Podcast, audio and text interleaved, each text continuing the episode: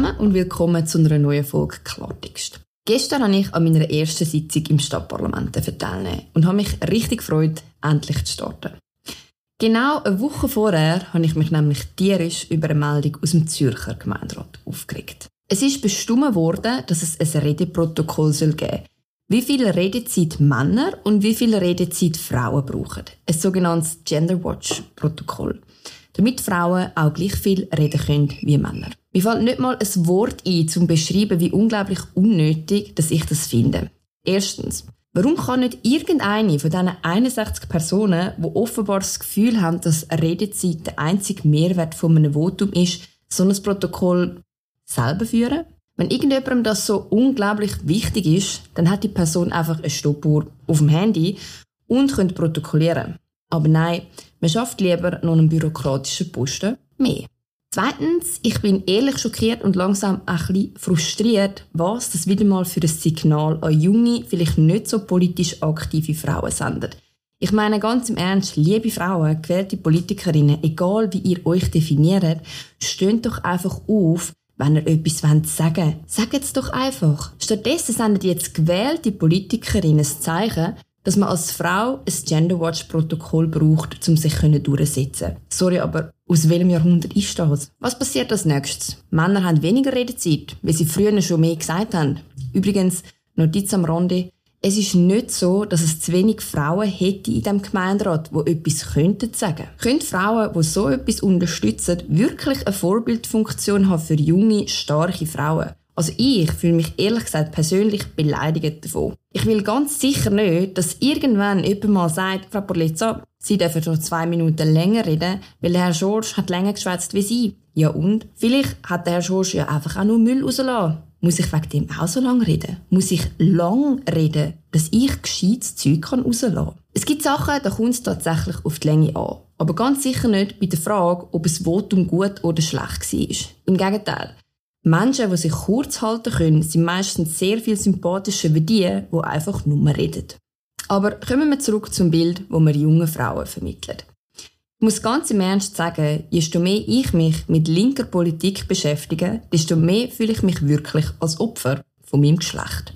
Überall bin ich benachteiligt. Angeblich werde ich von der AHV-Reform benachteiligt. Angeblich werde ich bei der Familienbetreuung benachteiligt und angeblich werde ich ja offenbar auch im Parlament benachteiligt. Und angeblich verdient jede Frau verhältnismäßig zu ihrem männlichen Teamkollegen generell weniger. Ich bin schon ein hure armer Tropf.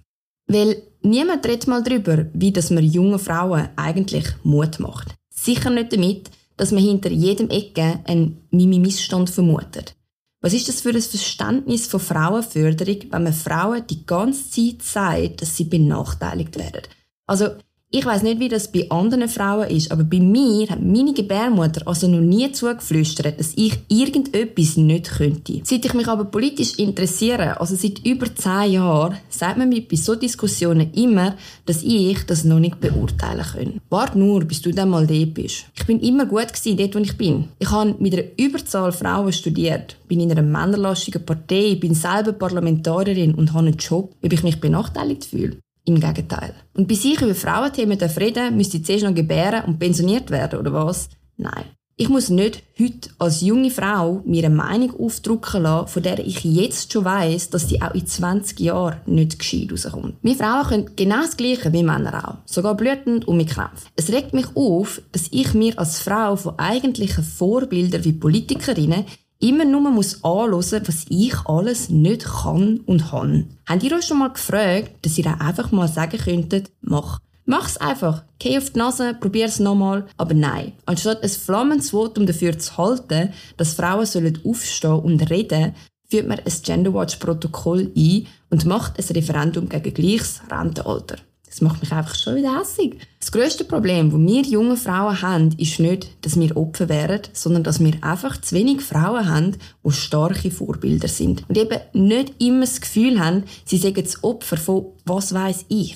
Ich frage mich auch immer, wie viele von diesen Forderungen mit den eigenen Überzeugungen von gewissen Politikerinnen einhergehen können. Führungspositionen für Frauen fordern, aber selber noch nie in der Privatwirtschaft geschafft haben. In eine Führungsposition wird man nicht gewählt wie in ein Amt. Dann hat man als Politikerin Glück, dann kann man auch gewählt werden. Wenn man eigentlich gar nichts kann und auch noch nie geschafft hat, also manchmal ist es doch einfach wirklich zum Brüllen. Und dann, wenn eine Frau mal in der Privatwirtschaft eine Führungsposition hat, dann ist sie ein Bonzen und auch wieder schlecht. Ja. Was wollen wir dann? Man will Frauen politisch in Führungspositionen pushen und ich höre immer wieder, dass es viel zu wenig hat. Ja, Vielleicht wollen das auch einfach nicht alle. Ist man nur eine richtig emanzipierte Frau, wenn man nicht daheim bleiben muss und eine Führungsposition hat? Ich finde das ein sehr ein klischeebehaftetes Bild, das wir da politisch abgeben. Letztes Jahr habe ich mit jemandem darüber geredet, dass ihr Mann daheim bleibt und sich um Kind kümmert. Sie hat gefunden, das sei super, dass das heute möglich ist.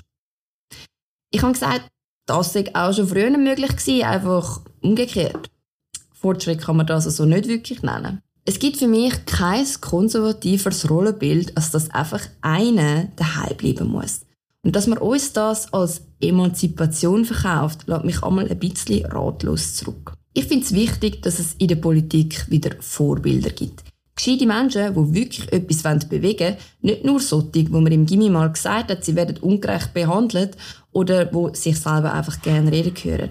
Ich finde vor allem weibliche Vorbilder wären so wichtig, die eben einfach machen und nicht nur motzen. Das hätte zumindest mir früher schon mega geholfen. In dem Sinne wünsche ich euch noch eine gute Woche und ich freue mich auf die nächste Folge Klartext mit euch. Bis dann.